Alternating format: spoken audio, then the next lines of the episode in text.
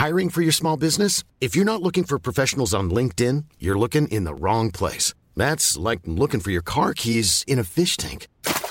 LinkedIn helps you hire professionals you can't find anywhere else, even those who aren't actively searching for a new job but might be open to the perfect role. In a given month, over 70% of LinkedIn users don't even visit other leading job sites. So start looking in the right place. With LinkedIn, you can hire professionals like a professional. Post your free job on linkedin.com slash people today.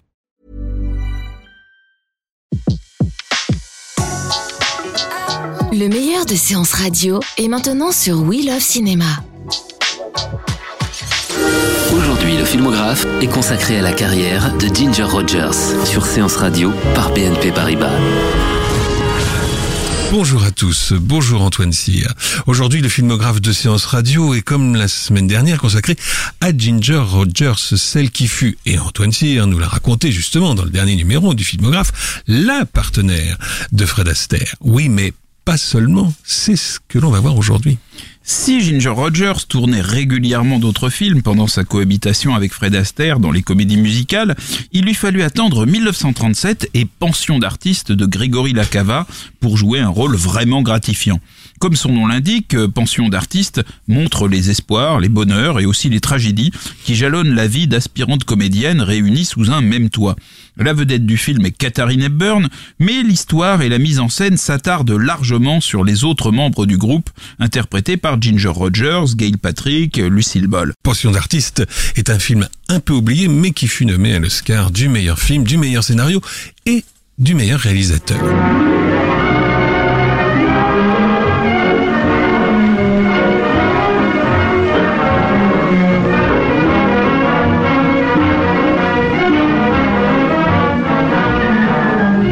Extrait de la joyeuse musique de Pension d'artiste, elle est signée Roy Webb.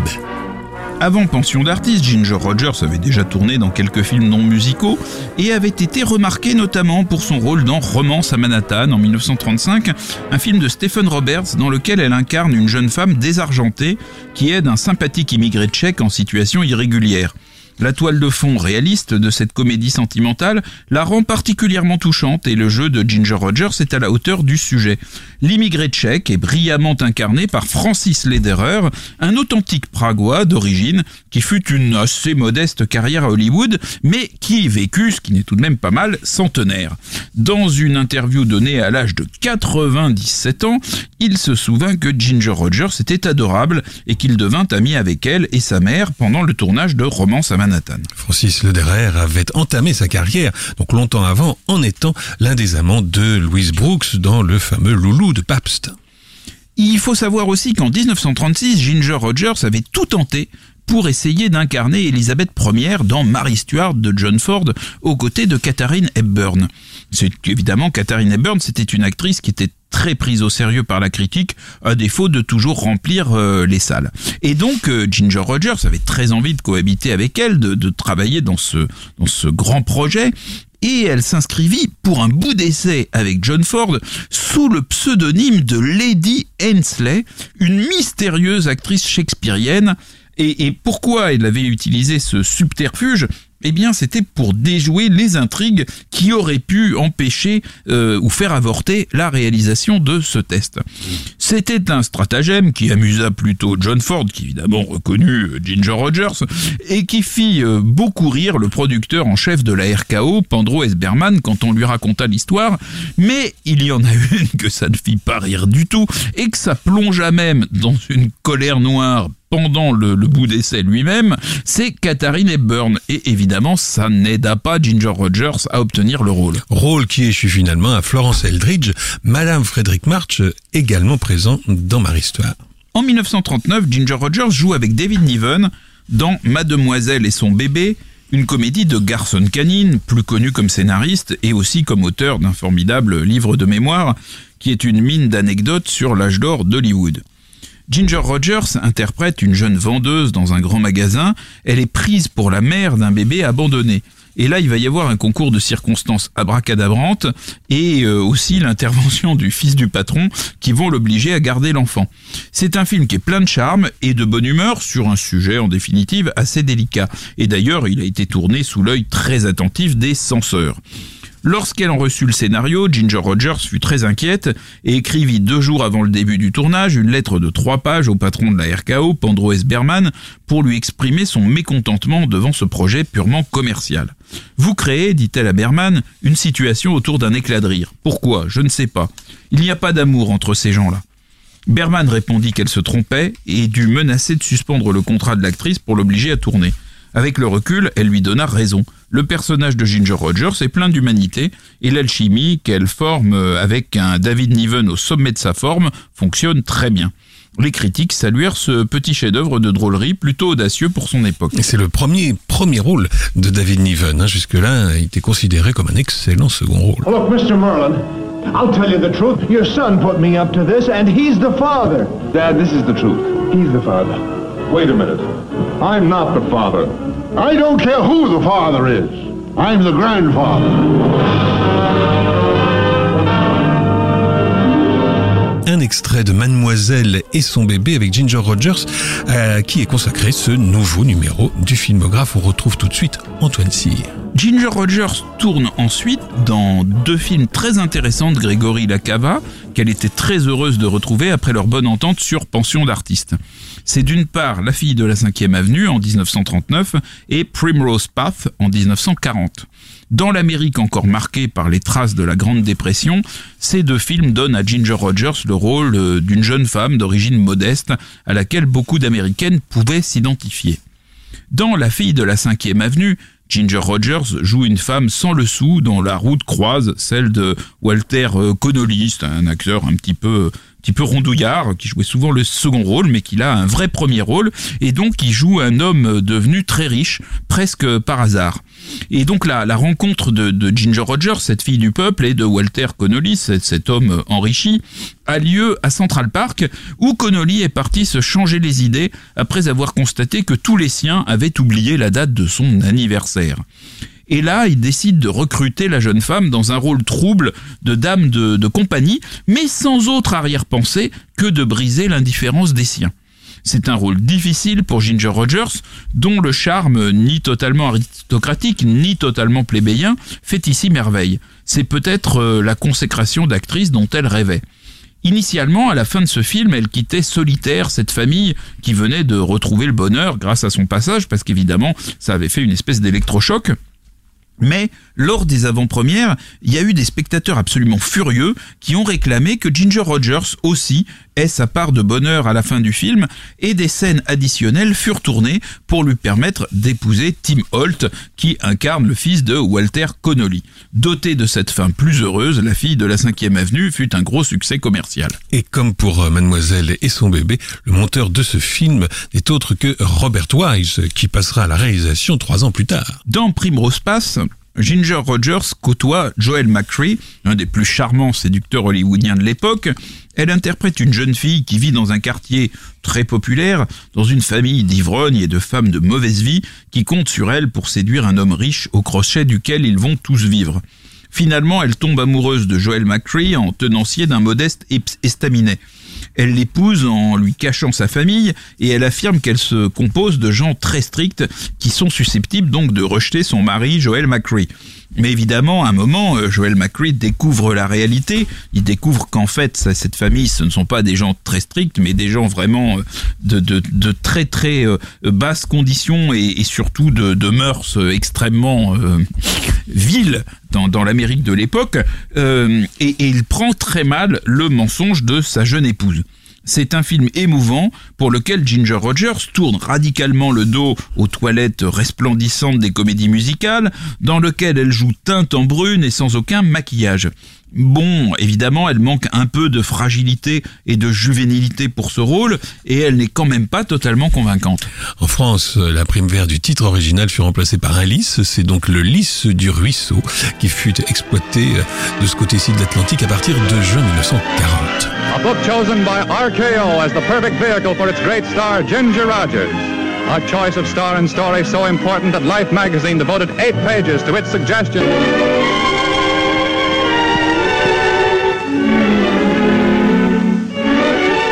1940, justement, Ginger Rogers obtient le grand rôle dont elle rêvait dans un Woman Pictures avec Kitty Foyle, réalisé par un des grands d'Hollywood de l'époque, Sam Wood. Encore sur une musique de Roy Webb. Le film est construit en flashback et après un prologue un peu poussif sur l'évolution de la condition féminine à travers les âges, il débute alors que Kitty Foyle, une vendeuse en parfumerie, interprétée par Ginger Rogers, est sur le point de se marier avec un médecin gentil mais un peu fauché, James Craig. Il lui a donné rendez-vous à minuit après une consultation d'urgence. Mais Kitty est attendue dans sa chambre d'hôtel par Win Strafford, interprété par Dennis Morgan, un fils de très bonne famille qu'elle aime depuis de nombreuses années. Ce fils de bonne famille, elle rêvait de l'épouser, mais ses parents, qui sont des grands bourgeois de Philadelphie, ont avec hypocrisie et suavité tout fait pour empêcher ce mariage. Win a fini par épouser une femme de sa classe sociale, alors même que Kitty était enceinte de lui. Et donc maintenant le voici de retour annonçant qu'il a quitté sa femme et proposant à Kitty de la retrouver à minuit pour l'emmener en Amérique du Sud. Au moment où elle doit choisir entre la promesse sincère de l'homme simple et le nouveau projet flamboyant du playboy qu'elle aime avec passion, Kitty plonge dans ses souvenirs, et surtout dans les moments qu'elle a passés avec ce fameux Win, suite d'espoirs immenses et de déceptions cruelles. Le film n'a pas la puissance des plus grands Women's Pictures avec euh, Barbara Stanwyck ou même Irene Dune, mais il comporte quelques instants de grâce où la rencontre entre la simplicité de Ginger Rogers et la justesse d'observation des scénaristes, parmi lesquels Dalton Trumbo, fait merveille. C'est le cas dans la scène où les parents de Wynne expliquent comme une évidence à Kitty qu'elle ne saurait épouser leur fils sans passer par une école pour se dégrossir, et puis c'est aussi le cas dans ces moments poignants où la jeune femme, abandonnée par l'homme qu'elle aime, décide de reporter son amour sur son enfant qui, hélas, ne vivra pas. Kitty Foyle vaut à Ginger Rogers un Oscar face à trois des plus grandes actrices de l'histoire d'Hollywood, Bette Davis, Katharine Hepburn et John Fontaine. C'est la consécration dont elle rêvait. Et après avoir vu le film, Fred Astaire lui a adressé une lettre adorable dans laquelle, prophète, il lui prédisait justement les plus grands honneurs. Ginger Rogers retrouvera Sam Wood en 1945 pour le tournage d'Un cœur à prendre, Heartbeat. Alors ce film, c'est le remake de Battement de cœur d'Henri Decoing en 1940, qui avait connu en France un succès considérable. Les deux films racontent la même histoire, celle d'Arlette, une pauvre orpheline en fugue qui se retrouve sans un sou à Paris et fréquente l'école professionnelle de Monsieur Aristide. Or, cette école, elle enseigne un métier typiquement parisien qui de nos jours encore fait fureur aux heures de pointe dans le métro, celui de pickpocket. Chez Monsieur Aristide, on apprend aux élèves à insinuer furtivement leurs mains dans la poche des victimes, mais aussi à mentir le plus efficacement lorsqu'ils sont pris la main dans le sac. Dans le film français original, la jeune femme, c'est une Danielle Darieux au sommet de sa gloire et âgée de 23 ans. Tandis qu'à Hollywood, donc, Ginger Rogers a quand même 34 ans lorsqu'elle est chargée d'interpréter cette jeune fille d'âge quasi scolaire. Le rôle du beau diplomate est tenu respectivement par Claude Dauphin en France et par Jean-Pierre Aumont à Hollywood, et Jean-Pierre Aumont justement qui a eu quand même une solide période hollywoodienne. Dans une scène charmante, l'homme retrouve Arlette transformée en jeune femme du monde qui chante Charade de Paul Misraki. Alors les deux versions de cette scène sont très semblables, sinon que Daniel Darieux, lascivement allongé, caresse un caniche tout en dévoilant de très très belles jambes, tandis que chez Ginger Rogers, le caniche est toujours là, mais le cadrage beaucoup plus serré, beaucoup plus pudique, escamote la, la plastique de l'actrice, dont les atours étaient pourtant bien connus depuis ses comédies musicales. Il faut croire que euh, quand elle dansait en short, euh, c'était convenable de montrer ses jambes, mais lorsqu'elle était euh, allongée avec un caniche, c'était beaucoup moins convenable. L'original d'Henri Decoing combine l'impertinence française et le rythme des meilleures comédies américaines, c'est une performance que Heartbeat, le remake avec Ginger Rogers du vieux routier Sam Wood, est quand même assez loin d'égaler. Il y a une autre petite différence aussi. Hein. Daniel Darieux passait son temps à recoiffer son caniche avec un joli peigne bien brillant. Là, et Ginger Rogers, elle, elle se contente de le caresser. Voici Ginger Rogers et son caniche, donc, dans Un cœur à prendre.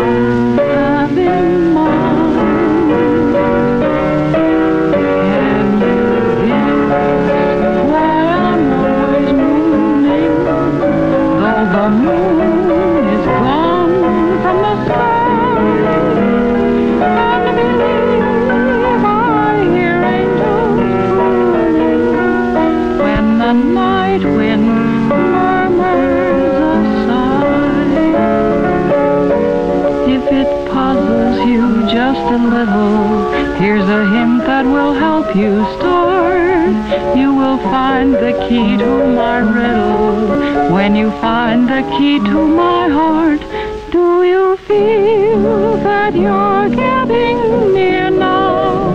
If it's not clear now, we'll start again. Can you guess why I'm all a tremble? Why I walk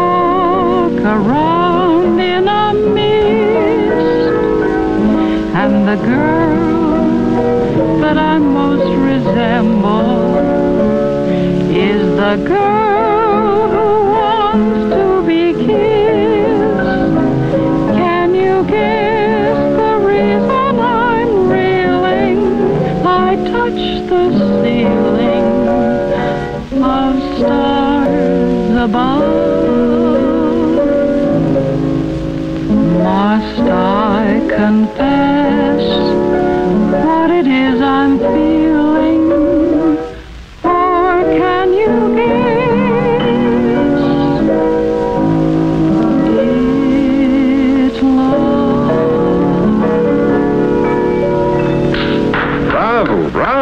Jean-Pierre Aumont arrivé sans qu'elle s'en aperçoive qui a applaudi Ginger Rogers à la fin de, de sa chanson. J'ajouterais que le rôle de Monsieur Aristide dont on parlait tout à l'heure, le professeur en kleptomanie qui avait été créé dans Battement de cœur par l'excentrique Saturnin Fabre, a été repris dans Un cœur à prendre à Hollywood par le diabolique Basil Rathbone. Alors diabolique ou perspicace, puisqu'il s'est aussi rendu célèbre en incarnant Sherlock Holmes. Exact. Vous écoutez toujours le filmographe sur Séance Radio. On retrouve Antoine Cyr pour la suite de l'histoire, aujourd'hui celle de Ginger Rogers. Dans l'après-guerre, Ginger Rogers tourne moins de films, mais occupe toujours le haut de l'affiche et obtient quelques-uns de ses meilleurs rôles. En 1945, elle joue pour la première fois pour la MGM dans Weekend au Waldorf de Robert Z. Leonard. C'est un remake adapté à l'époque du Grand Hôtel d'Edmund Goulding. Tourné 13 ans plus tôt.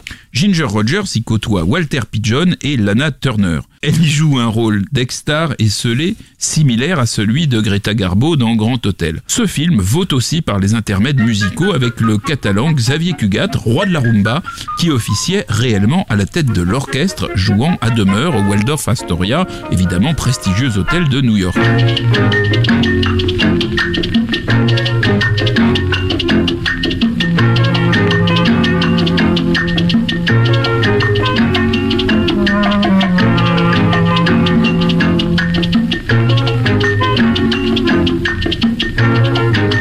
Xavier Cugat, le, roi donc de la rumba, qui aura l'insigne honneur d'être cité par Vanessa Paradis dans le Le Taxi. et dont le célèbre Perfidia est repris dans deux films de Wong Kar-wai. Ginger Rogers s'illustre aussi dans l'excellent Storm Warning en 1950, un film de Stuart Eisler où elle partage l'affiche avec Ronald Reagan et Doris Day. Elle incarne une New-Yorkaise en visite chez sa sœur dans un état du Sud qui va assister par hasard à un meurtre perpétré par le Ku Klux Klan. Elle a vu le visage des assassins qui avaient retiré leur cagoule et elle découvre bientôt que l'un de ces assassins n'est autre que le fiancé de sa sœur. Bien qu'elle n'ait pas dénoncé le meurtrier au procès qui s'ensuit, elle reste sous la menace des hommes du clan. Un rôle parfaitement interprété par Ginger Rogers, toujours belle, mais débarrassée de ses airs de petite fille qui nuisaient parfois à sa crédibilité dans les mélodrames. Et Ginger Rogers joue dans Storm Warning euh, grâce à la jalousie de Lorraine Bacall parce qu'elle avait refusé le rôle pour suivre son homme Humphrey Bogart qui partait seul au Congo avec Catherine Hepburn pour le tournage évidemment d'African Queen. Du coup, Katharine Hepburn a été extrêmement sage avec Humphrey Bogart et les deux femmes sont devenues très amies à l'occasion de ce tournage. Autre rôle intéressant, celui euh, que Ginger Rogers joue dans La Veuve Noire, un film policier de Nunnally Johnson avec Gene Tierney et Van Eflin. Ce dernier, donc Van Eflin, interprète un auteur à succès qui semble coupable du meurtre du jeune scénariste ambitieuse à qui il avait prêté son appartement. Mais l'une de ses amies, interprétée par Ginger Rogers, avait peut-être elle, des raisons secrètes d'en vouloir à la jeune défunte. La Veuve Noire, c'est aussi l'occasion, une fois n'est pas coutume, de voir Georges Raft en policier.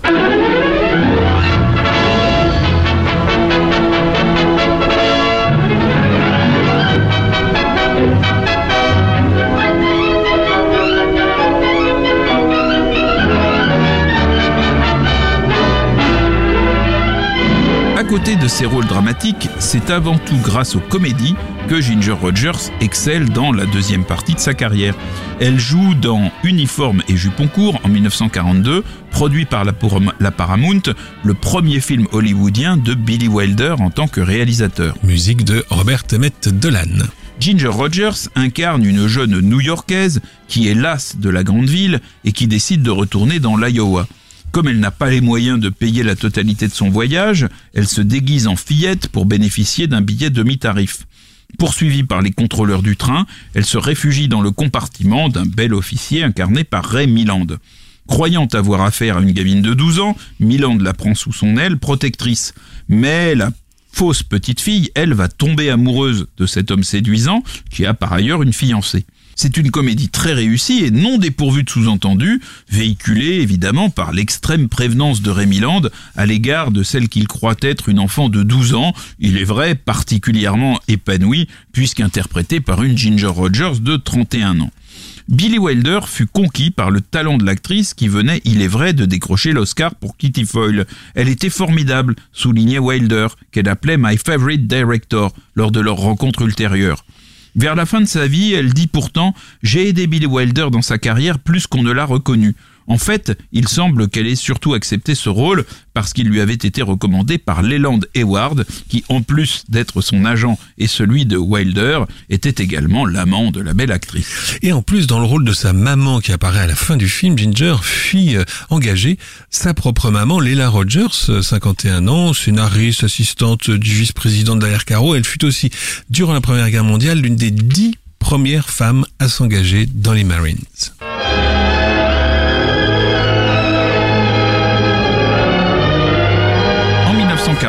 Ginger Rogers partage également l'affiche avec Cary Grant dans Lune de miel mouvementée, une comédie de Léo McCarey produite par la RKO qui se déroule dans l'Europe en guerre.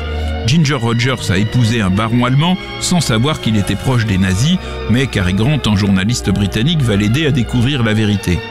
Et on y découvre très brièvement dans le rôle du capitaine du bateau à la fin du film, à toute fin, Fred Niblo, le réalisateur euh, du signe de Zorro, de Bénure avec Douglas Fairbank ou encore Arène sanglante avec Rodolphe Valentino. La musique de Lune de miel mouvementée est également signée Robert Emmett Dolan. Autre comédie majeure dans laquelle brille Ginger Rogers, Chérie, je me sens rajeunir, Monkey Business, de Howard Hawks en 1952. Ce film est surtout passé à la postérité pour le rôle qui joue Marilyn Monroe en secrétaire aussi gourde que ravissante. En réalité, l'essentiel de l'intrigue tourne autour de Cary Grant en scientifique distrait, proche de celui de l'impossible Monsieur Bébé, et Ginger Rogers qui incarne son épouse. Le savant, puis sa femme, croient boire un peu de l'élixir de jouvence sur lequel travaille l'éminent homme de science, ils en absorbent en fait de grandes quantités en buvant au distributeur d'eau dans lequel un chimpanzé, facétieux, du laboratoire a versé la formule en grande quantité. Rien de très nouveau côté Cary Grant, toujours excellent dans ce type de rôle, mais Ginger Rogers est très bien aussi, notamment dans la séquence où elle rajeunit et mobilise son savoir-faire de danseuse dans un bebop absolument frénétique qui donne à ce moment-là un sérieux coup de vieux à son partenaire masculin. Elle fut d'ailleurs euh, nommée aux Golden Globes dans la catégorie meilleure actrice de comédie ou de comédie musicale beaucoup moins réussi également en 1952 et également avec Marilyn Monroe, Cinq mariages à l'essai, film à sketch d'Edmund Goulding sur un scénario de Nunnally Johnson. C'est l'une des innombrables comédies américaines qui prennent appui sur le vice de procédure d'un mariage pour créer des situations croustillantes sans être gêné par la censure. C'est tout de même l'occasion de découvrir un quasi débutant de 28 ans, un certain Lee Marvin.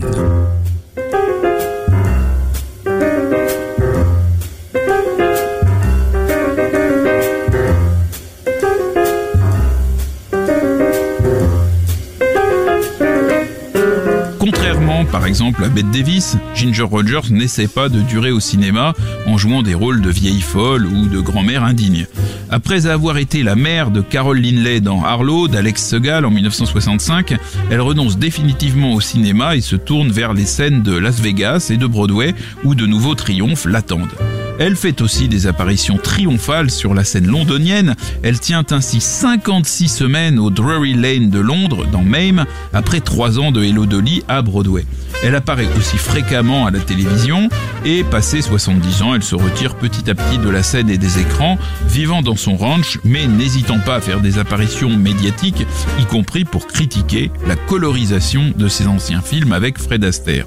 Elle mourut à l'âge de 83 ans Passée d'abord à la postérité comme la partenaire de Fred Astaire pendant ses plus grandes heures de gloire, elle avait été pendant plus de 20 ans la comédienne la plus polyvalente d'Hollywood, comme en témoigne la diversité de sa filmographie que nous espérons vous avoir aidé et incité à redécouvrir. Merci Antoine. Le filmographe vous a été présenté par Antoine Cyr et Laurent Bourdon sur Séance Radio par BNP Paribas. Retrouvez l'ensemble des contenus séances radio proposés par We Love Cinéma sur tous vos agrégateurs de podcasts.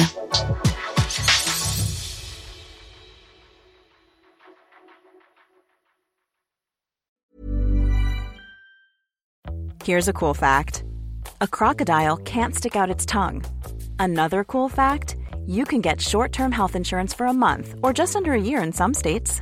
United Healthcare short term insurance plans are designed for people who are between jobs, coming off their parents' plan, or turning a side hustle into a full time gig. Underwritten by Golden Rule Insurance Company, they offer flexible, budget friendly coverage with access to a nationwide network of doctors and hospitals. Get more cool facts about United Healthcare short term plans at uh1.com.